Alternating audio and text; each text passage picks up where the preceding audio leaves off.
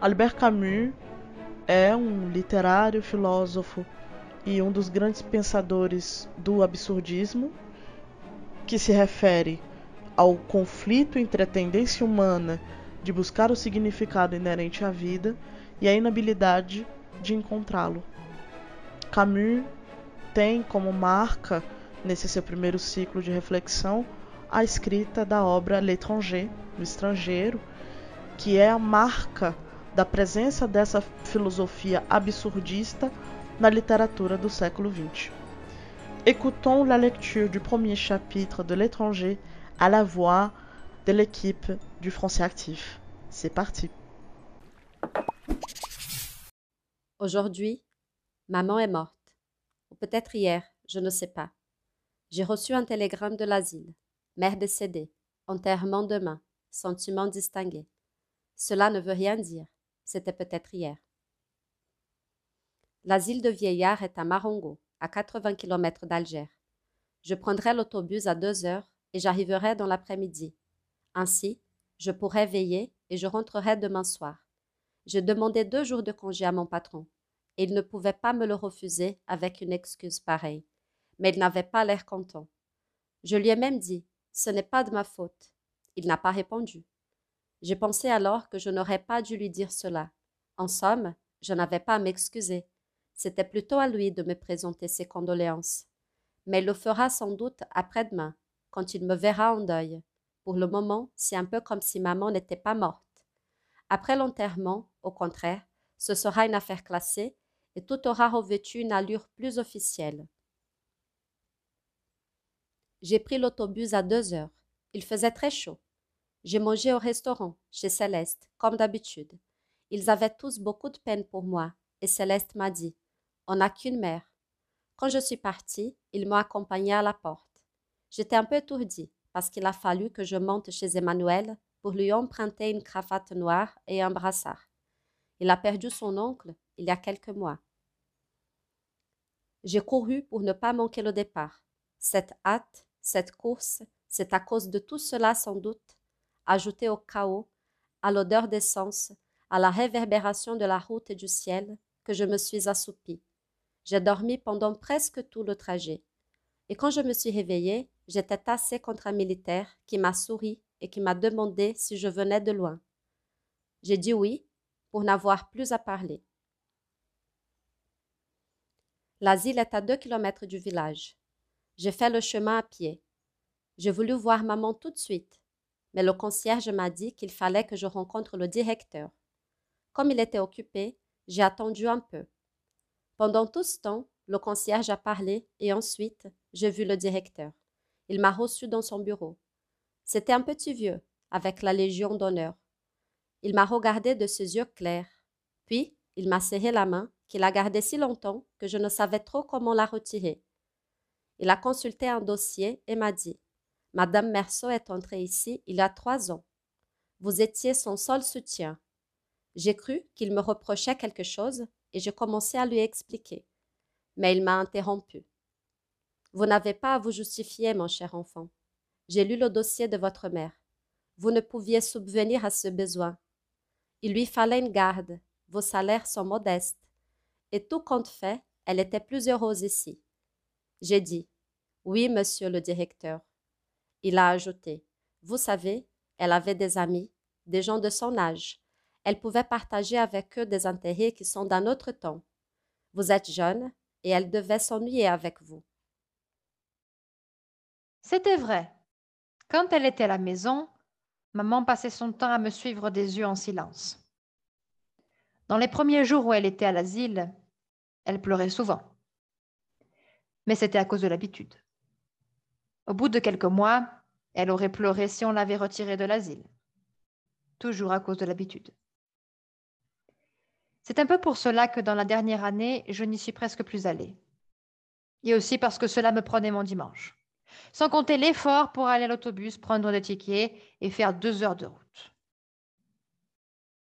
Le directeur m'a encore parlé, mais je ne l'écoutais presque plus. Puis il m'a dit Je suppose que vous voulez voir votre mère. Je me suis levée sans rien dire et il m'a précédé vers la porte. Dans l'escalier, il m'a expliqué. Nous l'avons transporté dans notre petite morgue pour ne pas impressionner les autres. Chaque fois qu'un pensionnaire meurt, les autres sont nerveux pendant deux ou trois jours. Et ça rend le service difficile. Nous avons traversé une cour où il y avait beaucoup de vieillards, bavardant par petits groupes. Ils se taisaient quand nous passions, et derrière nous, les conversations reprenaient. On aurait dit d'un jacassement assourdi de perruches. À la porte d'un petit bâtiment, le directeur m'a quitté. Je vous laisse, monsieur Meursault. Je suis à votre disposition dans mon bureau. En principe, l'enterrement est fixé à 10 heures du matin. Nous avons pensé que vous pourrez ainsi veiller la disparue. Un dernier mot. Votre mère, apparaît-il, exprimait souvent à ses compagnons le désir d'être enterrée religieusement. J'ai pris sur moi de faire le nécessaire, mais je voulais vous en informer. Je l'ai remercié. Maman, sans être athée, n'avait jamais pensé de son vivant à la religion.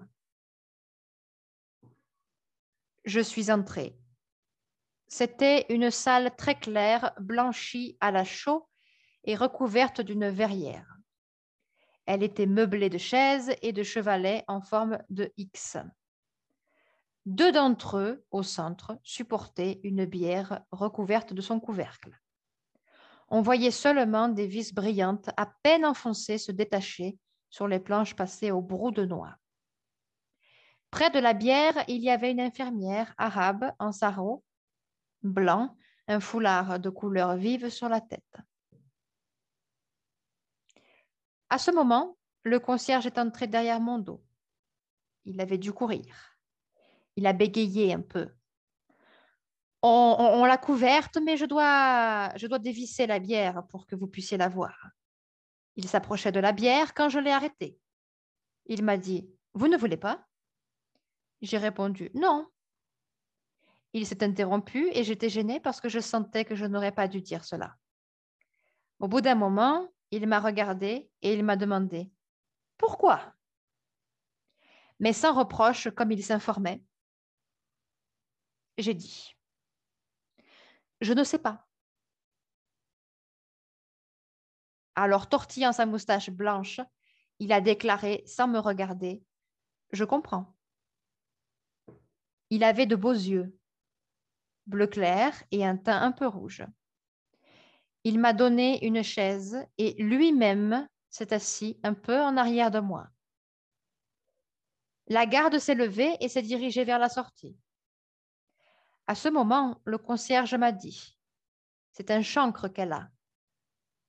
Comme je ne comprenais pas, j'ai regardé l'infirmière et j'ai vu qu'elle portait sous les yeux un bandeau qui faisait le tour de la tête.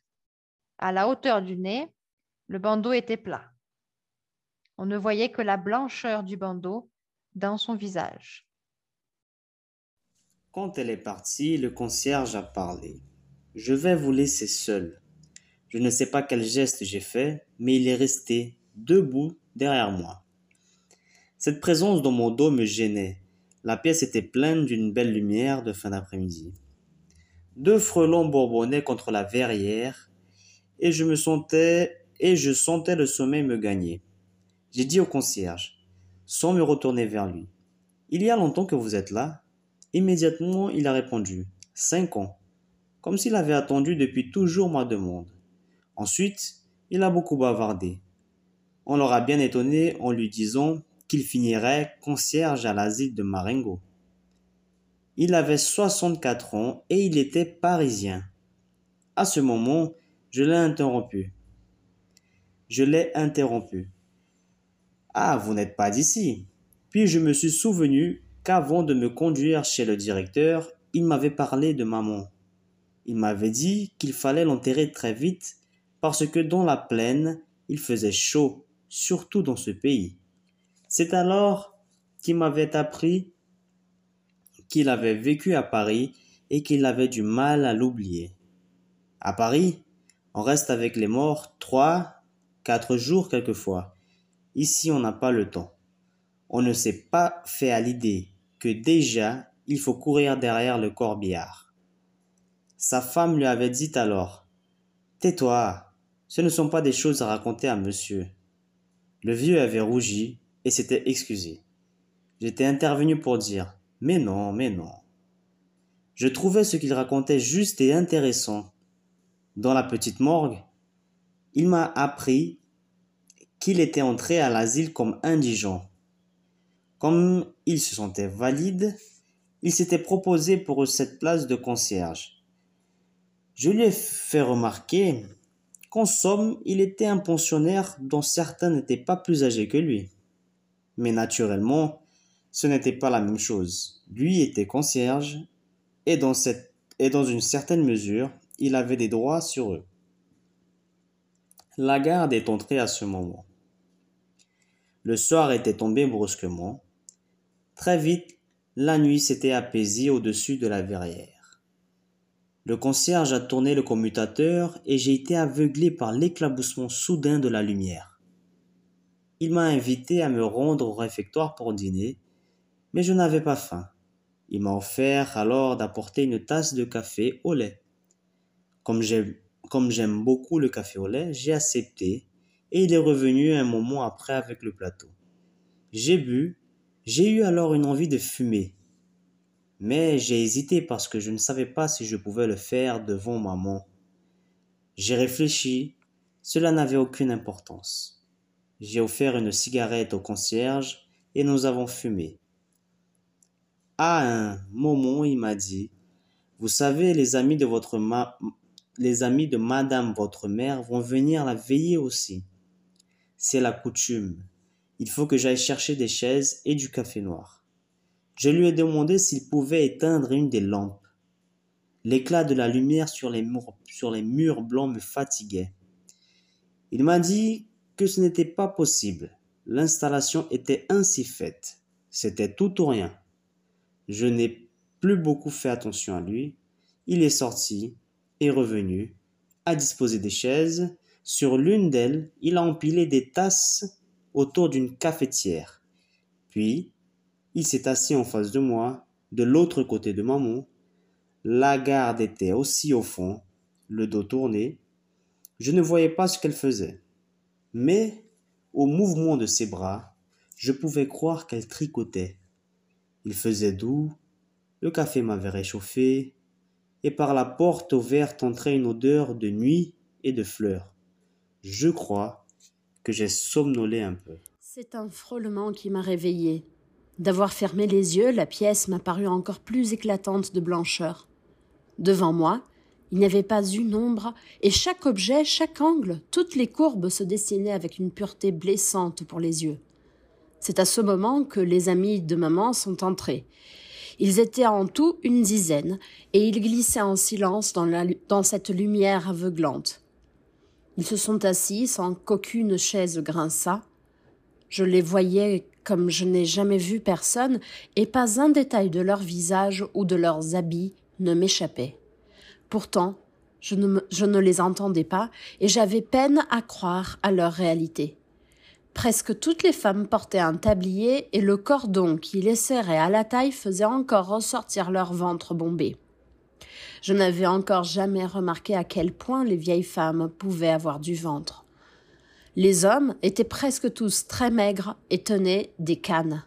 Ce qui me frappait dans leur visage, c'est que je ne voyais pas leurs yeux, mais seulement une lueur sans éclat au milieu d'un nid de rides. Lorsqu'ils se sont assis, la plupart m'ont regardé et ont hoché la tête avec gêne, les lèvres toutes mangées par leur bouche sans dents, sans que je puisse savoir s'ils me saluaient ou s'il s'agissait d'un tic. Je crois plutôt qu'ils me saluaient. C'est à ce moment que je me suis aperçu qu'ils étaient tous assis en face de moi, à dodeliner de la tête autour du concierge. J'ai eu un moment l'impression ridicule qu'ils étaient là pour me juger. Peu après, une des femmes s'est mise à pleurer. Elle était au second rang, cachée par une de ses compagnes, et je la voyais mal. Elle pleurait à petits cris régulièrement. Il me semblait qu'elle ne s'arrêterait jamais. Les autres avaient l'air de ne pas l'entendre. Ils, étaient affaissés, mornes et silencieux. Ils regardaient la bière ou leur canne, ou n'importe quoi, mais ils ne regardaient que cela. La femme pleurait toujours, J'étais très étonnée, parce que je ne la connaissais pas. J'aurais voulu ne plus l'entendre. Pourtant, je n'osais pas le lui dire. Le concierge s'est penché vers elle, lui a parlé, mais elle a secoué la tête et bredouillé quelque chose et a continué de pleurer avec la même régularité. Le concierge est venu alors de mon côté, il s'est assis près de moi. Après un assez long moment, il m'a renseigné sans me regarder.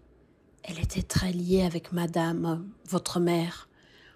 Elle dit que c'était sa seule amie ici, et que maintenant elle n'a plus personne. Nous sommes restés un long moment ainsi. Les soupirs et les sanglots de la femme se faisaient plus rares. Elle reniflait beaucoup. Elle s'est tue enfin. Je n'avais plus sommeil, mais j'étais fatiguée et les reins me faisaient mal. À présent, c'était le silence de tous ces gens qui m'était pénible.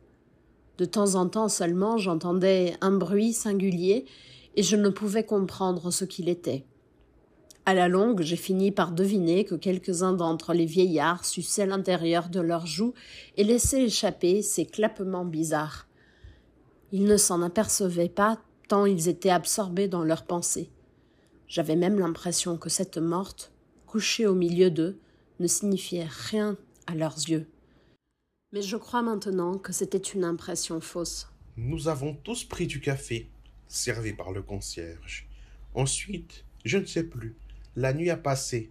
Je me souviens qu'à un moment, j'ai ouvert les yeux et j'ai vu que les vieillards dormirent assis sur eux-mêmes, à l'exception d'un seul qui, le menton sur le dos de ses mains, agrippé à la canne, me regardait fixement comme s'il n'attendait que mon réveil. Puis, j'ai encore dormi. Je me suis réveillé parce que j'avais de plus en plus mal au rein. Le jour glissait sur la verrière. Peu après, l'un des vieillards s'est réveillé et il a beaucoup toussé. Il crachait dans un grand mouchoir à carreaux, et chacun de ses crachats était comme un arrachement. Il a réveillé les autres, et le concierge a dit qu'ils devraient partir. Ils se sont levés. Cette veille incommode leur avait fait des visages de cendre. En sortant, et à mon grand étonnement, ils m'ont tous serré la main, comme si c'était nuit où nous n'avions pas échangé un mot, avait accru notre intimité. J'étais fatigué. Le concierge m'a conduit chez lui et j'ai pu faire un peu de toilette. J'ai encore pris du café au lait qui était très bon. Quand je suis sorti, le jour était complètement levé. Au-dessus des collines qui séparaient Marengo de la mer, le ciel était plein de rougueur, et le vent qui passait au-dessus d'elle apportait ici une odeur de sel. C'était une belle journée qui se préparait. Il y avait longtemps que j'étais allé à la campagne, et je sentais quel plaisir j'aurais pris à me promener s'il n'y avait pas eu maman. Mais j'ai attendu dans la cour, sous une platane. Je respirais l'odeur de la terre fraîche, et je n'avais plus sommeil. J'ai pensé aux collègues du bureau. À cette heure, ils se levaient pour aller au travail. Pour moi, c'était toujours l'heure la plus difficile. J'ai encore réfléchi un peu à ces choses mais j'étais distrait par une cloche qui sonnait à l'intérieur des bâtiments. Il y a eu une remue-ménage derrière les fenêtres. Puis, tout s'est calmé. Le soleil était monté un peu plus dans le ciel. Il commençait à chauffer mes pieds. Le concierge a traversé la cour et il m'a dit que le directeur me demandait. Je suis allé dans son bureau. Il m'a fait signe un certain nombre de pièces. J'ai vu qu'il était habillé de noir avec un pantalon rayé. Il a pris le téléphone en main et il m'a interpellé. Les employés des pompes funèbres sont là depuis un moment. Je vais leur demander de venir fermer la bière. Voulez-vous auparavant voir votre mère une dernière fois? J'ai dit non. Il a ordonné dans le téléphone en baissant la voix. Figeac, dites aux hommes qu'ils peuvent aller. Ensuite, il m'a dit qu'il assisterait à l'enterrement. Et je l'ai remercié. Il s'est assis derrière son bureau. Il a croisé ses petites jambes. Il m'a averti que moi et lui serions seuls avec l'infirmière de service. En principe, les pensionnaires ne devaient pas assister aux enterrements. Il les laissait seulement veiller. C'est une question d'humanité, a-t-il remarqué. Mais en l'espèce, il avait accordé l'autorisation de suivre le convoi à un vieil ami de maman, Thomas Pérez. Ici, le directeur a souri. Il m'a dit Vous comprenez, c'est un sentiment un peu puéril. Mais lui et votre mère ne se quittaient guère. À l'asile, on les plaisantait. On disait à Pérez C'est votre fiancé. Lui riait. Ça leur faisait plaisir. Et le fait que la mort de Madame Meursault l'a beaucoup affecté. Je n'ai pas cru devoir lui refuser l'autorisation mais sur le conseil du médecin visiteur, je lui interdis la vieillée d'hier. Nous sommes restés silencieux assez longtemps. Le directeur s'est levé et a regardé par la fenêtre de son bureau. À un moment, il a observé. Voilà déjà le curé de Marengo. Il est en avance. Il m'a prévenu qu'il faudrait au moins trois quarts d'heure de marche pour aller à l'église qui est au village même. Nous sommes descendus Devant le bâtiment, il y avait le curé et deux enfants de chœur. L'un, ceci tenait un nonsoir, et le prêtre se battait vers lui pour régler la longueur de la chaîne d'argent. Quand nous sommes arrivés, le prêtre s'est relevé, il m'a appelé mon fils. Il m'a dit quelques mots. Il est entré, je l'ai suivi. Nous sommes restés silencieux assez longtemps. Le directeur s'est levé et a regardé par la fenêtre de son bureau. À un moment, il a observé Voilà déjà les curés de Marengo. Il est en avance. Il m'a prévenu qu'il faudrait au moins trois quarts d'heure de marche pour aller à l'église qui est au village même. Nous sommes descendus. Devant le bâtiment, il y avait les curés et deux enfants de chœur. L'un de ceux-ci tenait un encensoir et le prêtre se baissait vers lui pour régler la longueur de la chaîne d'argent. Quand nous sommes arrivés, le prêtre se relevait. Il m'a appelé mon fils et m'a dit quelques mots. Il est entré, je l'ai suivi. J'ai vu d'un coup que le vis de la bière était enfoncé et qu'il y avait quatre hommes noirs dans la pièce. J'ai entendu en même temps les directeurs me dire que la voiture attendait sur la route et les prêtres commençaient ses prières. À partir de ce moment, tout est allé très vite. Les hommes se sont avancés vers la bière avec Andra. Les prêtres, ses suivants, les directeurs et moi-même sommes sortis. Devant la porte, il y avait une dame que je ne connaissais pas. Monsieur Morceau, a dit le directeur. Je n'ai pas entendu le nom de cette dame et j'ai compris seulement qu'elle était infirmière déléguée. Elle a incliné sans un sourire son visage osseux et long. Puis nous nous sommes rangés pour laisser passer les corps. Nous avons suivi les porteurs et nous sommes sortis de l'asile. Devant la porte, il y avait de la voiture, vernie, oblongue et brillante. Elle faisait penser à un plumier et à côté d'elle, il y avait l'ordonnateur, petit homme aux habits ridicules et un vieillard à l'allure empruntée. J'ai compris que c'était Monsieur Pérez.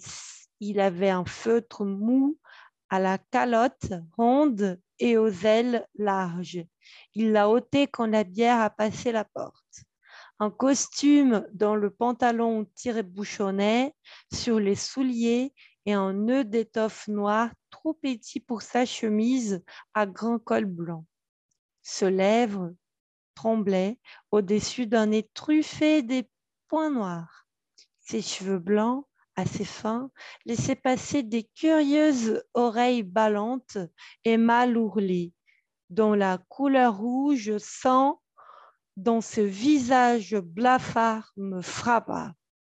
L'ordonnateur nous donna nos places, le curé marchait en avant, puis la voiture. Autour d'elle, les quatre hommes.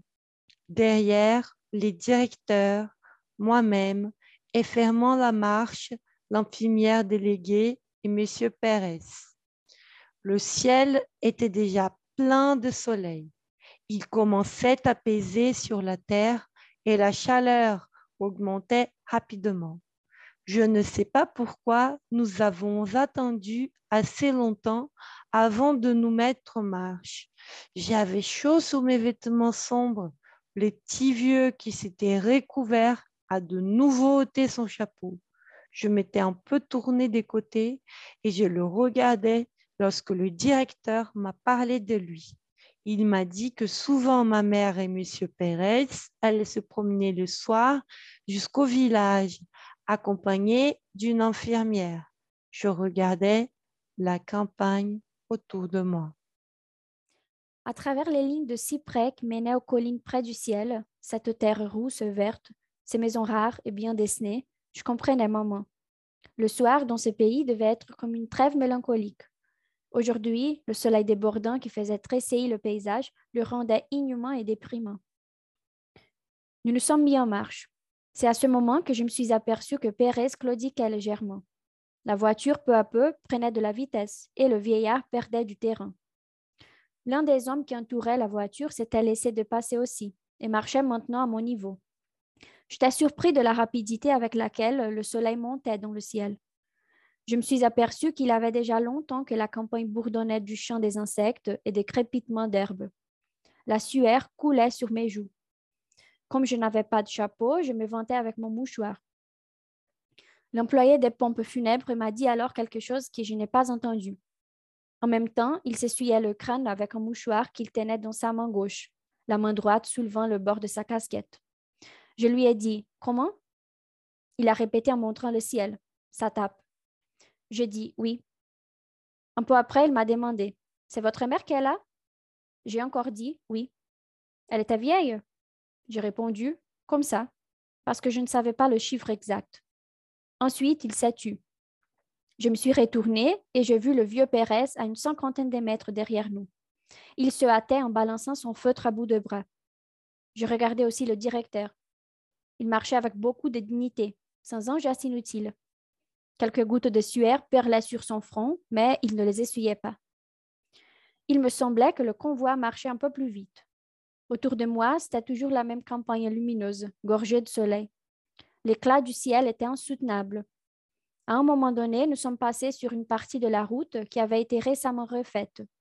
Le soleil avait fait éclater le goudron. Les pieds enfonçaient et laissaient ouverte sa pulpe brillante.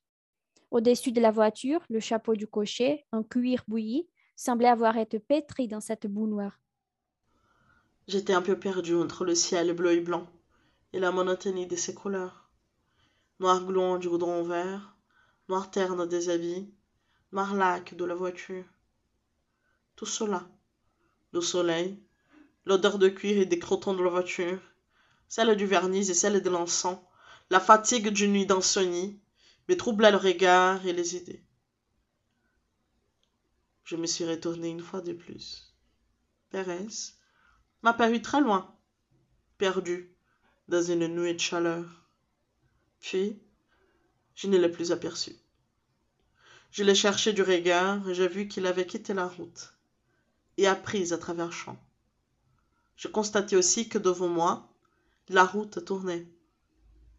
Je compris que Pérez, qui connaissait le pays, coupait au plus court pour nous rattraper. Le tournant, il nous avait rejoints. Puis, nous l'avons perdu. Il a repris encore à travers champs et comme cela plusieurs fois. Moi, j'ai senti le sang qui me battait aux tempes. Tout s'est passé ensuite avec tant de précipitation, de certitude et de naturel que je ne me souviens plus de rien. Une chose seulement. À l'entrée du village, l'infirmière déléguée m'a parlé. Elle avait une voix singulière qui n'allait pas avec son visage. Une voix mélodieuse et tremblante elle m'a dit. Si on va doucement, on risque une insolation. Mais si on va trop vite, on est en transpiration. Et dans l'église, on attrape un chaud et froid. Elle avait raison. Il n'y avait pas d'issue. J'ai encore gardé quelques images de cette journée. Par exemple, le visage de Pérez, quand pour la dernière fois il nous a rejoints près du village. Des grosses larmes d'énervement et de peine ruisselaient sur ses joues. Mais à cause de rides, elle ne s'écoulait pas. Elle s'étalait, se rejoignait et formait un vernis d'eau sur ce visage détruit. Il y a eu encore l'église et les villageois sur les trottoirs, les géraniums rouges sur les tombes du cimetière, l'évanouissement de Pérez. On a eu dit un pantin disloqué. La terre couleur de sang qui roulait sur la bière de maman. La chair blanche de racines qui se mêlait.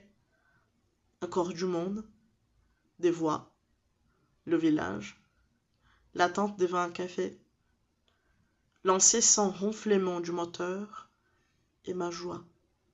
Quand l'autobus est entré dans le nid de lumière d'Alger et que je pensais que j'allais me coucher et dormir pendant douze heures. Albert Camus, L'étranger, 1942. Para Camus, o absurdo é um confronto, uma oposição entre a necessidade de encontrar o significado da vida, personnificado por uma sensação de estranheza et de mystère. Merci beaucoup d'avoir écouté la lecture de ce premier chapitre. Et si vous voulez continuer à plonger dans cet univers littéraire, ne ratez pas nos rendez-vous du club français actif. À très bientôt.